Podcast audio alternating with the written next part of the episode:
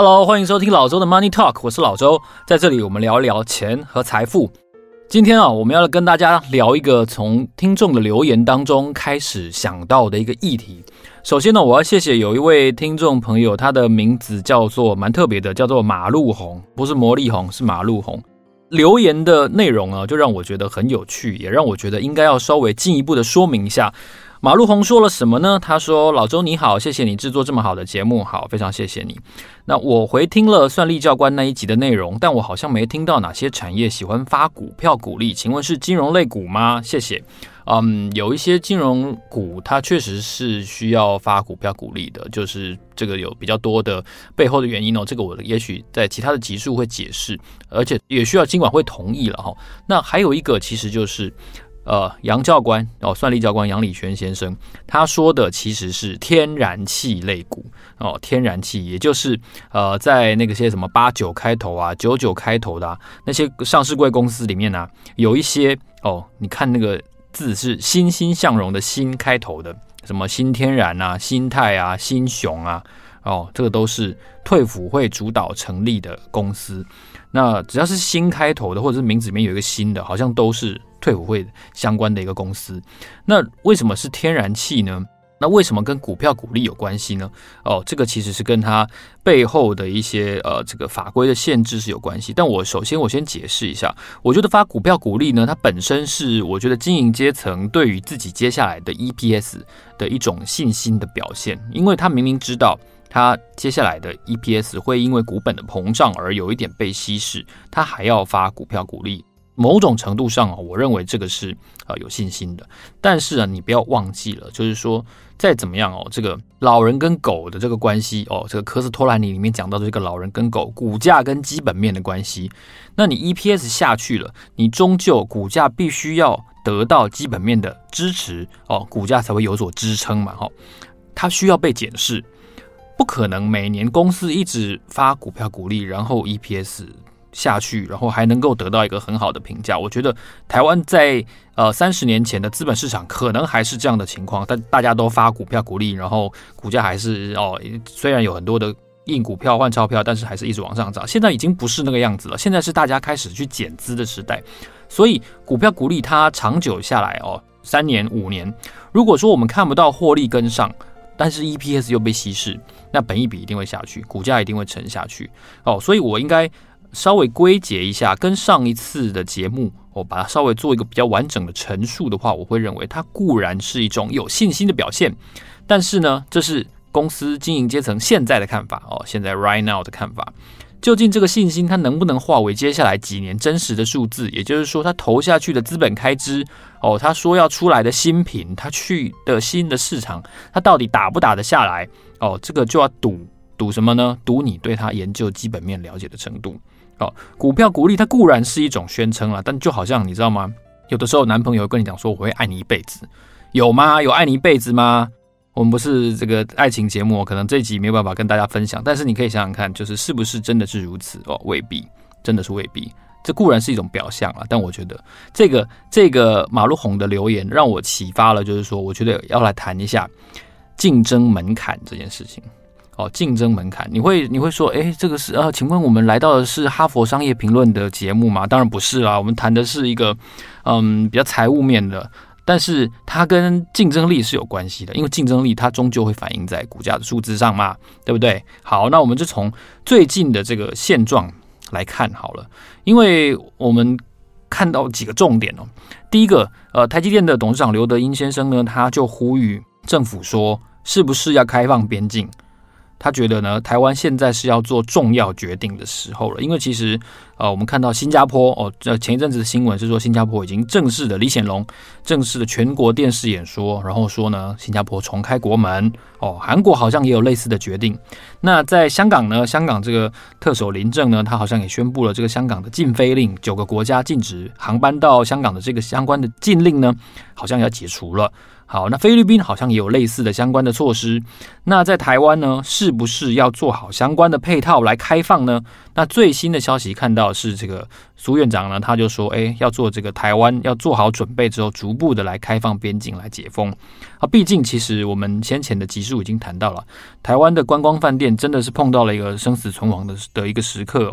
所以你看高雄国宾啊，然后看这个西华饭店啊，然后还有一个桃园有个陶器饭店啊，哦，前两天也是歇业了。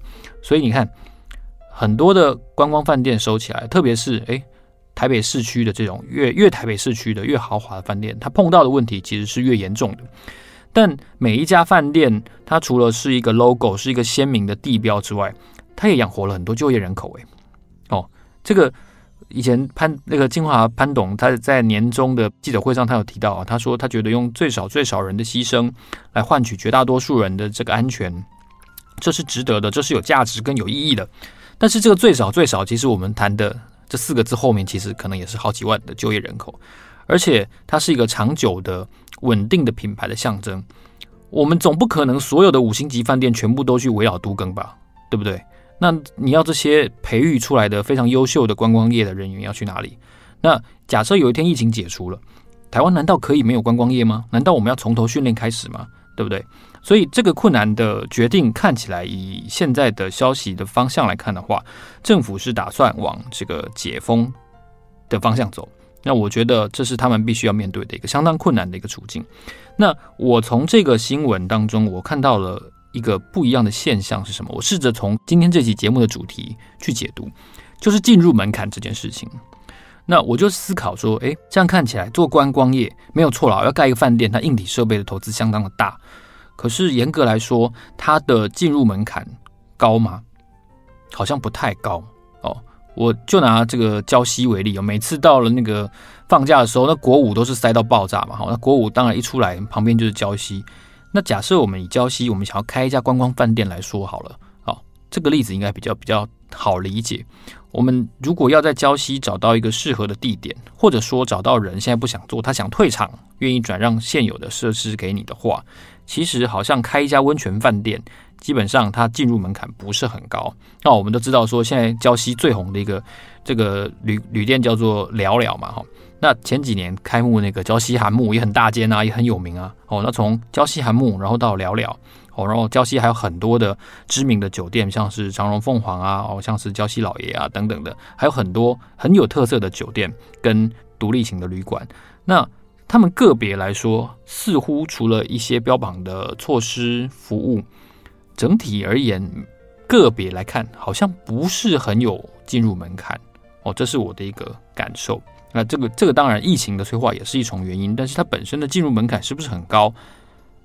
客观来说，我个人认为是不高的。那我们如果再再讲台积电吧，哦，因为刚才提到刘德英董事长嘛，哈，那台积电它的进入门槛高不高？蛮高的。它高在什么地方？哦，他盖一个晶圆厂可能要两百亿美元哦，这是一个超级大的资本支出，这不是你说你说要办的办就能够筹得出来的钱，没有错，资本支出还有它本身的固定的相关的费用跟成本是非常惊人的，这是一种门槛，这是资本的门槛，但总是有大财主啊，总是有人。钱非常多，要来跟你比砸钱啊，跟你比手腕粗啊，对不对？Intel 不就是这样吗？Intel 它除了本身的资本很雄厚之外，它也积极的去寻求政府的赞助啊，对不对？那三星更不用讲了，三星在对于韩国的 GDP 的重要性来说更，更更不在话下。那除此之外呢？台积电或者说晶圆代工行业，它还有什么门槛？有哦，有技术门槛哦。诶，你不是说。我砸两百亿美元下去，我就变得出那样子良率哦，我都变得出那样子的晶片哦，不是？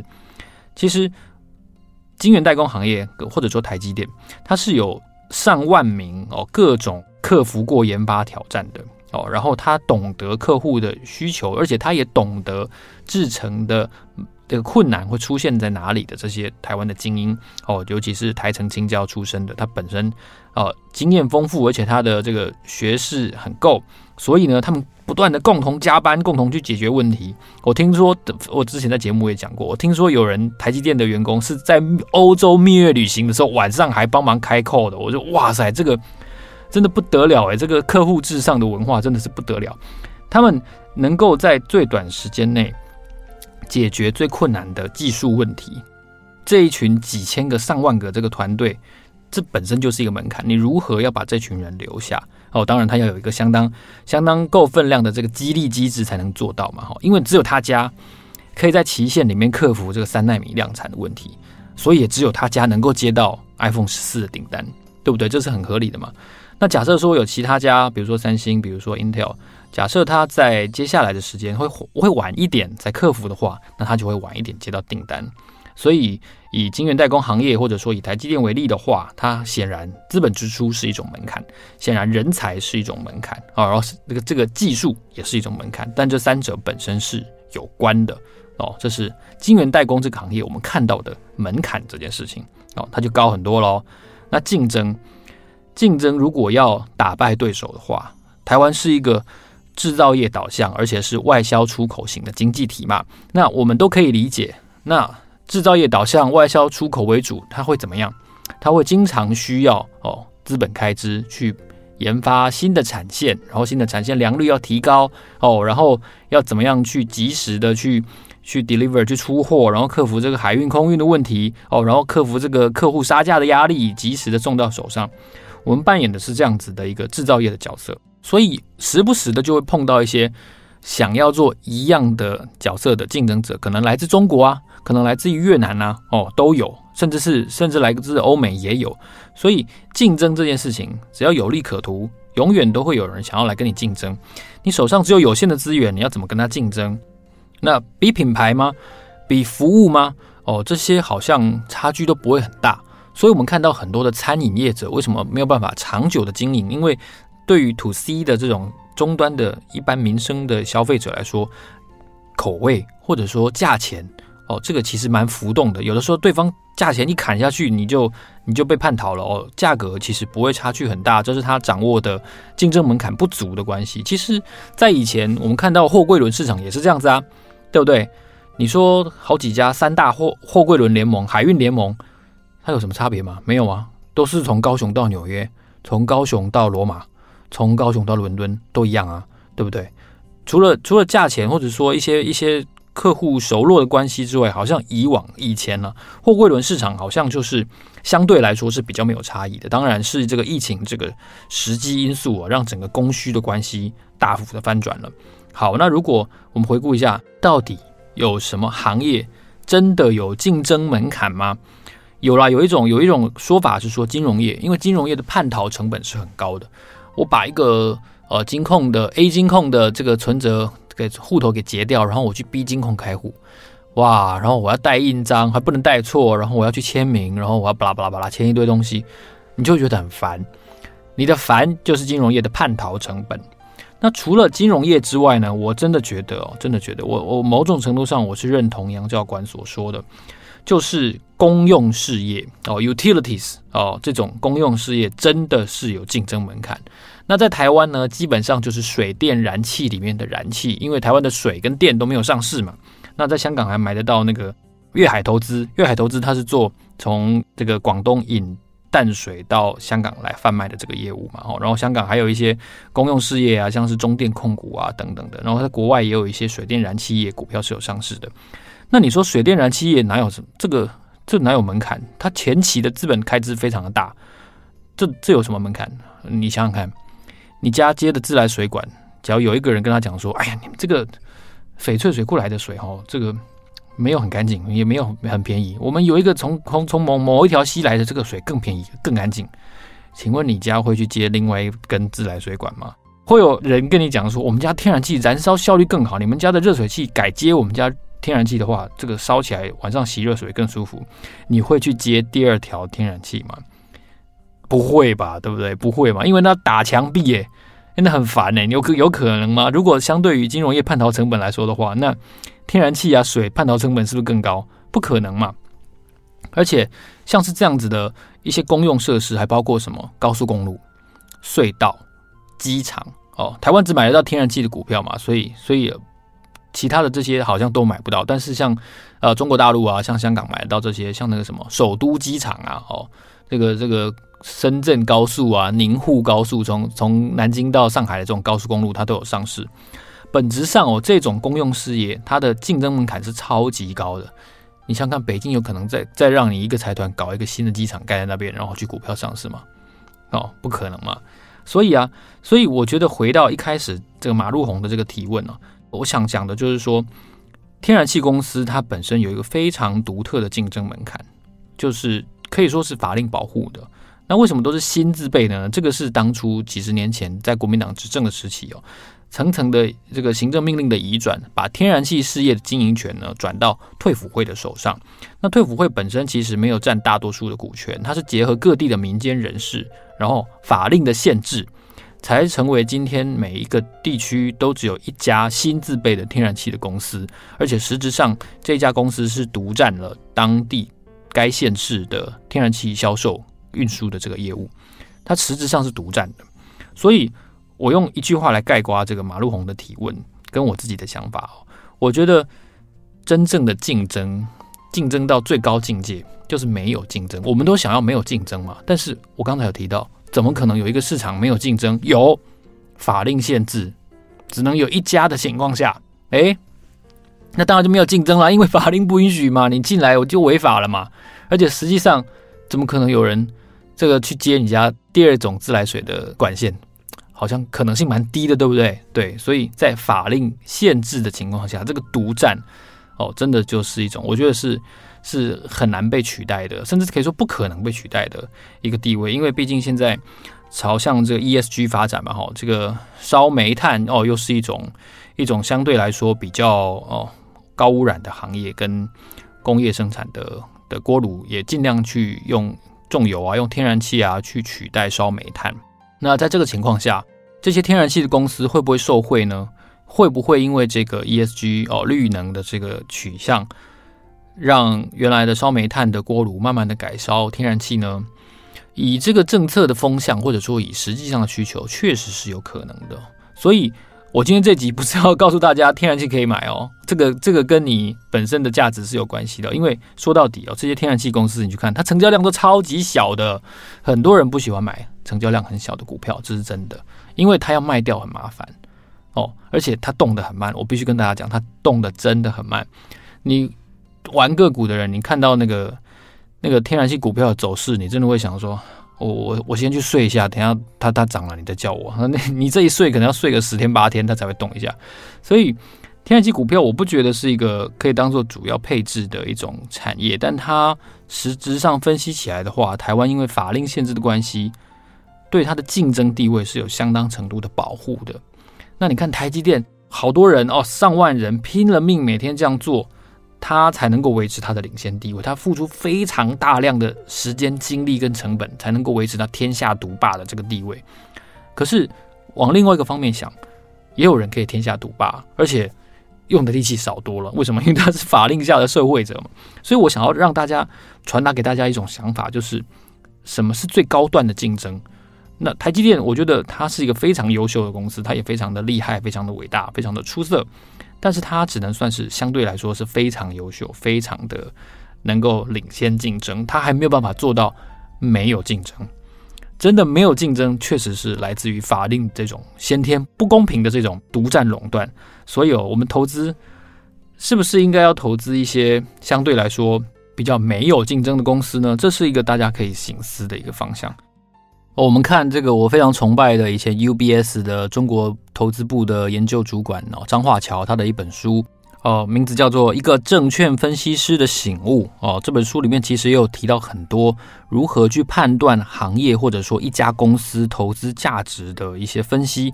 他就有提到呢，我刚才说的这些自然垄断或者说有实质上保护竞争门槛的这种公司呢，它的前期投资非常的巨大，然后有可能。无法完工，或者是拖欠了完工，导致建设落后，它有很多的不确定的因素，然后呢会赔钱很长的一段时间。但是只要它完工，只要它投入使用，马上现金流就快速的变成持续性的正流入，然后而且风险呢大大的下降。所以看起来这种公司永远都会觉得很贵，比如说天然气的公司，台湾这些新制备的公司，你永远都觉得很贵。哦，因为它实质上，它你会觉得说，哇，这个 EPS 又不高哦，那被高在抠哦，贵该被细。可实质上，它因为没有竞争，而且它的变数比较少，然后它有一个相对比较确定的现金流，所以张化桥认为这样子的自然垄断型的公司，其实是比较好的投资的方法。那有一些公司呢，他说这种公司叫疲于奔命公公司，疲于奔命公司，他说大多数的制造业。大多数的制造业，不管你是 to B 的哦，生产工业用品的，或者是你是 to C 的哦，这些是终端消费者很熟悉的这些行业，都是属于疲于奔命型的公司。疲于奔命型的公司，它有个什么样的特征呢？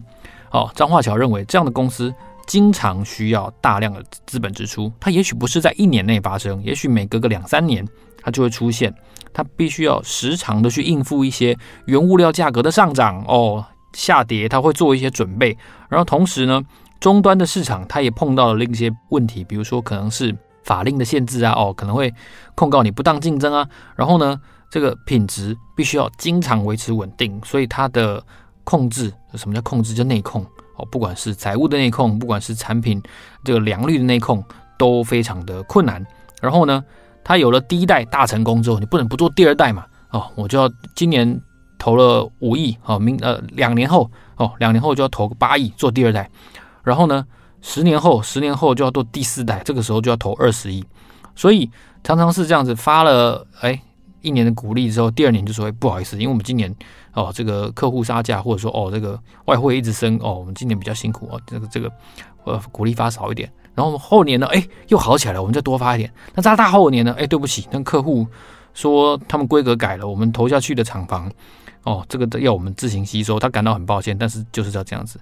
哦，这是在一个持续的循环当中，哦，赚五亿投六亿，然后赚十亿投二十亿，你会觉得这个这这实质上这样子的制造业确实是很辛苦，但现实是台湾的制造业是占大多数的，所以我们要不要投一个什么有工厂的公司？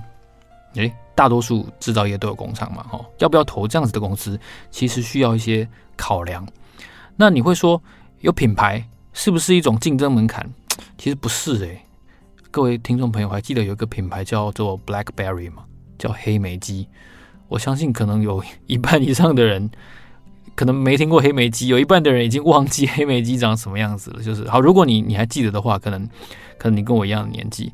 那我要告诉大家，一个知名品牌，它本身是一个成功的保证吗？长久的保证不见得嘛，对不对？你应该从黑莓机身上你就看得出来。知名品牌的日子也不一定的好过，因为品牌实质上它也是蛮脆弱的。如果碰到一个杀手级的的竞争品的时候，通常这个品牌就糟糕了，就完蛋了哦。所以啊，垄断型的公司实质上是比较好的，特别是那些公用事业。那张化桥他他的其中另外一个一个想法就是说，那些含有重量重量级的这种地产的公司哦，台湾很多这种所谓的资产股，还有那个还有大片的自然资源的公司，可能也是比较理想。但我个人对这两类的公司是比较保留的，所以我觉得真的要谈竞争，这个没有竞争就是最高端的竞争，因为它自然而然的成形成了一个天下独霸的地位。如果你喜欢这集节目的话呢，欢迎你在 Apple Podcast 给我们按五颗星，然后我们会针对这个听众朋友的一些提问啊，或者说一些想法，有的时候会启发我做一个新的节目，专门来谈。跟大家沟通哦，你提到的一些问题，我也期待能够从这样的互动当中，给大家更多的想法的一些激发，然后让大家在投资的路上，或者说在选工作啊、哈求职的路上，能够更加的有不一样的思维跟好的选择。好，我是老周，老周的 Money Talk，让我们下一期见，谢谢，拜拜。